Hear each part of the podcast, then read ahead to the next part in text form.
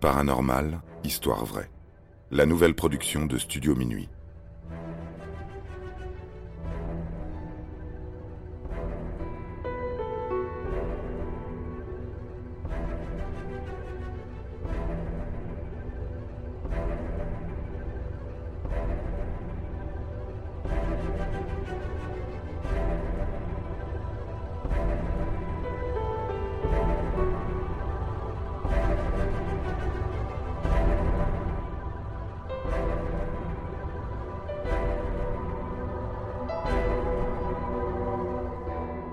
William Ramsey, un loup-garou moderne. Dans nos sociétés occidentales, l'image du loup-garou est souvent considérée comme une métaphore de la bestialité humaine. L'adage populaire ne veut-il pas que l'homme soit un loup pour l'homme? Et si ce n'était pas une métaphore? S'il existe bel et bien, dans l'histoire de notre humanité, des hommes et des femmes capables de prendre l'apparence d'un loup et de se livrer à des actes de cannibalisme, s'il subsiste quelques écrits évoquant ce genre de phénomène à travers l'Antiquité et le Moyen Âge, l'image du loup-garou est associée, à notre époque moderne, à celui d'une créature fictive ayant sa place uniquement dans les œuvres de fantaisie et d'horreur. Pourtant, l'affaire d'aujourd'hui pourrait bien nous prouver que les monstres sont bien parmi nous. Pourrait, puisque demeurent encore aujourd'hui des points très obscurs. Le cas de William Ramsey, que les médias baptiseront le loup-garou de Southend, suscite une telle incompréhension chez les spécialistes en maladies mentales qu'il a piqué la curiosité du célèbre couple Warren. Ce sont des démonologues qui ont travaillé sur de nombreuses grandes affaires paranormales, telles que la maison d'Amityville ou le poltergeist d'Enfield. Tout commence un été 1952. William, dit Billy, n'est encore qu'un petit garçon de neuf ans. Enfant unique de la famille Ramsey, il vit avec ses parents dans une maison, dans un des quartiers ouvriers de la ville balnéaire de Southend, comté de l'Essex. La crise économique n'a pas encore touché la région. Les Ramsey mènent une vie paisible. La mer et la plage ne sont qu'à quelques centaines de mètres de là. Londres est accessible en une heure de voiture. William ne rencontre aucune difficulté personnelle dans sa vie. L'environnement dans lequel il évolue est idyllique, et pourtant, quelque chose vient troubler son quotidien. En plein après-midi, alors qu'il joue dans le petit jardin, il ressent un profond malaise. La température chute brutalement, tout devient glacial, il frissonne. Sa nuque lui fait horriblement mal, ses muscles se contractent et ses doigts se crispent. Une puanteur morbide envahit l'air. Elle pénètre dans ses narines. L'enfant ressent le besoin de hurler. C'est ce qu'il fait. Il hurle de toutes ses forces, en proie à une rage surréaliste. Ses parents accourent. Monsieur et Madame Ramsey ne reconnaissent plus leur enfant. William était habituellement si calme. Cet après-midi-là, un démon semble s'être emparé de son corps. L'enfant ressent de la colère, il a besoin de se défouler sur quelque chose. Il court, saute, roule dans le jardin, comme s'il cherchait ainsi à faire expulser cette chose qui le contrôle. Ses parents pensent à une crise d'épilepsie, puis à un excès de sucre. Pourtant, Rien ne peut expliquer comment un petit enfant de neuf ans peut arracher un poteau de la clôture, planté à une dizaine de centimètres dans le sol, le brandir au-dessus de sa tête et frapper par terre jusqu'à ce que le poteau se brise. Ses parents, effrayés, se réfugient dans la maison, laissant le jeune garçon dans le jardin le temps qu'il sorte de sa transe.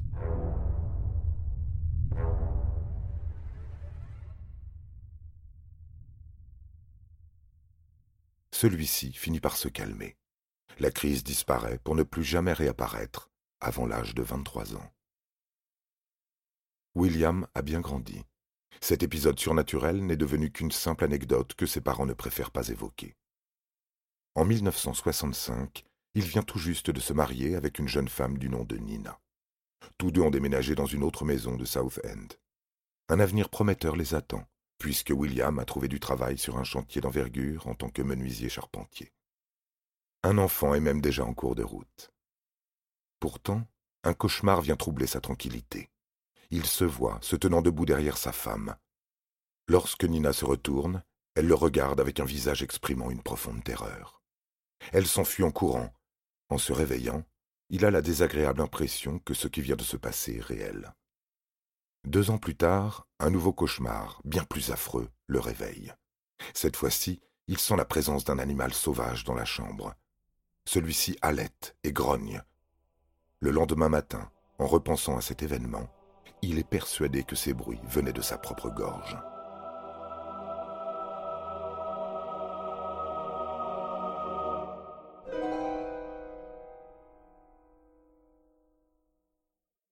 Les années passent et ces deux cauchemars deviennent aussi anecdotiques que sa crise d'enfant. Mais un soir, Billy est obligé de se rendre à l'évidence. Quelque chose ne va pas bien du tout chez lui. Une nouvelle manifestation, encore plus surnaturelle cette fois-ci, survient un soir de 1980. L'homme est bientôt âgé de 40 ans. Il est père de trois enfants et continue son travail dans différents chantiers de la région de Southend et de Londres.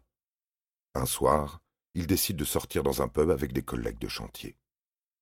La soirée bat son plein. Il ressent soudainement une sorte de frisson parcourant son échine. Il repense instantanément à ses cauchemars. Il quitte ses collègues un moment pour reprendre ses esprits dans les toilettes. Ce qu'il découvre dans le miroir le glace d'effroi. Ce n'est pas son visage qu'il voit dans le reflet, mais la tête d'un loup.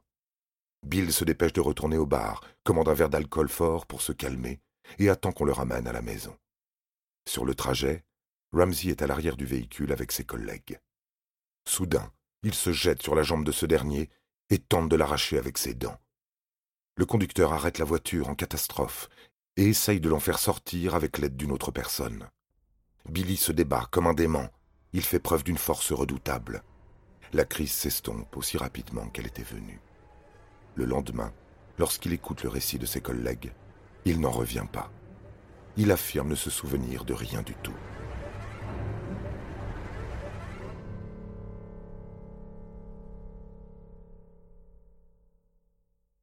Quelques années plus tard, en 1983, le quotidien de William vire une fois de plus dans l'horreur.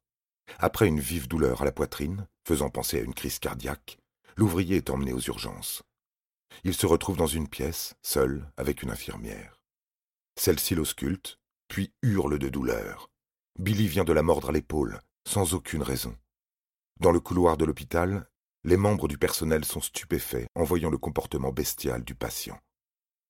Il marche, court à quatre pattes, se jette sur chaque personne se trouvant sur son chemin. Il devra être maîtrisé par plusieurs personnes afin que le médecin puisse lui injecter un tranquillisant. Placé en observation pour la nuit, les nombreux examens médicaux ne donnent rien. William Ramsey ne souffre d'aucun mal.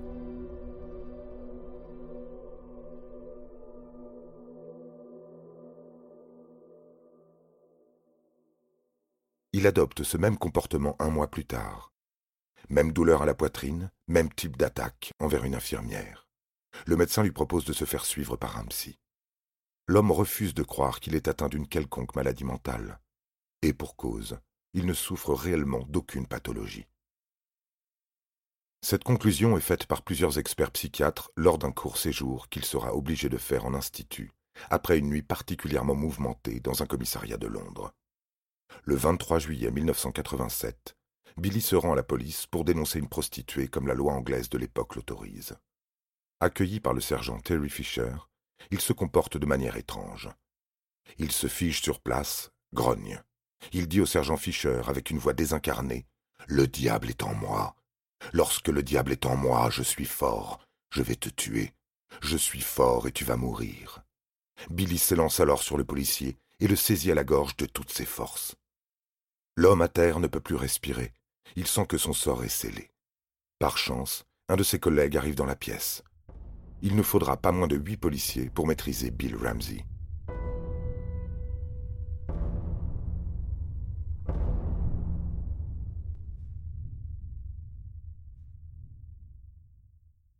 Le plus effrayant reste à venir. Billy est menotté et jeté en cellule. La porte de cette cellule est munie d'un trou rectangulaire, suffisamment grand pour que les policiers puissent surveiller leurs prisonniers durant leur garde à vue. L'un des policiers décrira l'horrible scène à laquelle lui et plusieurs policiers et pompiers ont assisté. William Ramsey est parvenu à sortir sa tête du trou en essayant de s'y faufiler pour s'échapper. Sa lèvre supérieure était retroussée, de telle sorte qu'on distingue ses dents. Ils devront s'y mettre à quatre pour lui décoincer la tête, tout en veillant à ne pas se faire mordre.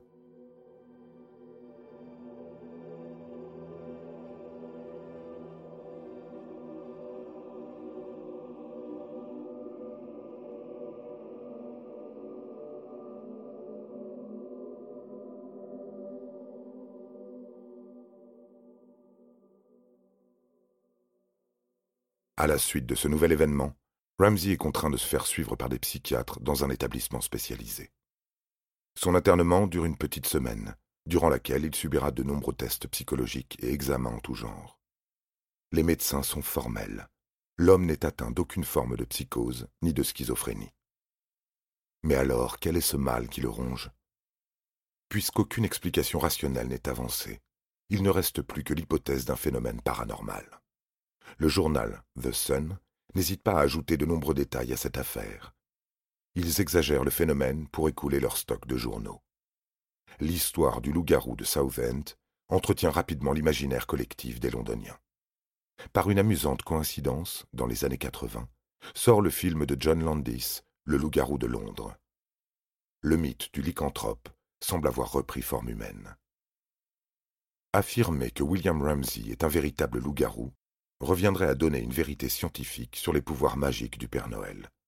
Mais qu'importe, après tout, si des personnes sont prêtes à consommer de telles inepties. Les médias américains ont flairé le bon filon. Quelques années après les terribles événements de 1986, une émission, tournée à Londres, est diffusée à la télévision américaine. Les spectateurs découvrent l'histoire incroyable de William Ramsey, dont Ed et Lauren Warren. Pour le démonologue Ed Warren, cela ne fait aucun doute. Ce pauvre homme est possédé par l'esprit d'un loup. Selon lui, un loup-garou n'est ni plus ni moins qu'un cas de possession démoniaque. Nous sommes bien loin du folklore qui veut qu'un homme se transforme en bête après avoir été mordu par cette dernière. Sa femme, Lorraine, qui possède des dons de clairvoyance, discerne dans le témoignage de William un appel au secours. Le couple est bien décidé à retourner à Londres, quelques années après l'affaire du poltergeist d'Anfield, pour lui venir en aide.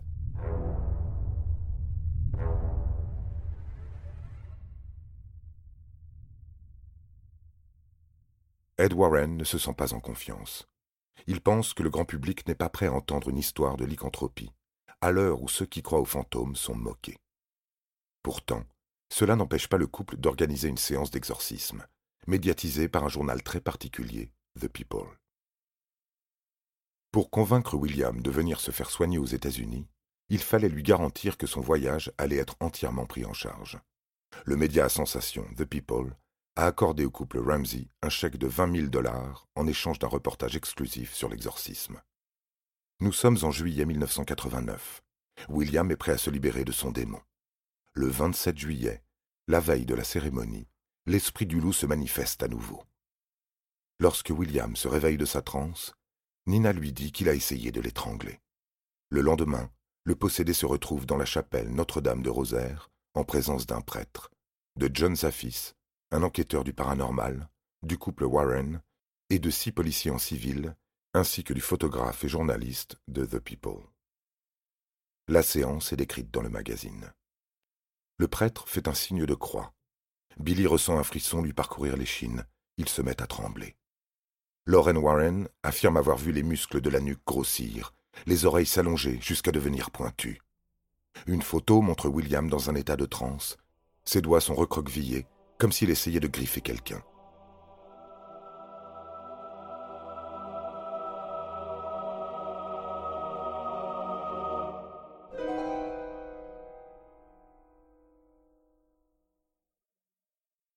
Si sur le papier tout cela semble impressionnant, en vérité, il n'existe pas vraiment de preuves sur ce supposé exorcisme. Lauren Warren dit que les oreilles ont poussé. Or, aucune photo ne le prouve. Les personnes entourant William ne semblent montrer aucune peur, et la dernière photo est une photo de groupe où tout le monde a le sourire. Cette illustration a, à elle seule, démenti tout le sérieux de cette séance. Si l'on se réfère à la définition même d'un cas de possession démoniaque, comme le précise l'Église, la personne doit remplir trois critères posséder une force extraordinaire, parler une autre langue et connaître des secrets dont il ne pouvait pas avoir connaissance. Si William Ramsey possédait effectivement une grande force, comme en témoignent les policiers qui ont procédé à son interpellation, c'est parce qu'il était surtout bien bâti. Sa condition de charpentier sur les chantiers lui permettait de porter des charges lourdes. Pourrait-il s'agir d'un canular, destiné à vendre des journaux, des documentaires et puis un livre? De nombreux éléments de cette histoire que vous venez de découvrir proviennent des affirmations de William Ramsey. Personne ne peut témoigner de ce qu'il s'est réellement passé l'été de ses neuf ans. Ses parents sont déjà morts lorsqu'il relate les faits à la télévision. De plus, que valent, scientifiquement, les paroles d'un démonologue et d'une voyante? La vérité ne dépend que de nos croyances personnelles. Les médecins ont évoqué une possible crise de lycanthropie, cette maladie mentale si particulière où le patient est convaincu d'être un loup. Autrement dit, l'explication médicale au mythe du loup-garou. Cependant, cette hypothèse n'a pas pu être vérifiée. Reste comme possibilité l'alcool, la dépression, la grande nervosité. Après tout, qui ne fait pas de cauchemar lorsqu'il est soumis à un grand état de stress?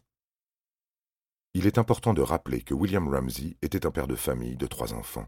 Un travail difficile, mais surtout une grande responsabilité financière vis-à-vis -vis de sa famille. L'événement de 1986 corrobore avec l'une des périodes les plus stressantes de sa vie, un récent licenciement économique, entraînant une perte financière importante. Le stress peut-il réellement tout expliquer? Quoi qu'il en soit, depuis son exorcisme, William Ramsey n'a plus fait parler de lui.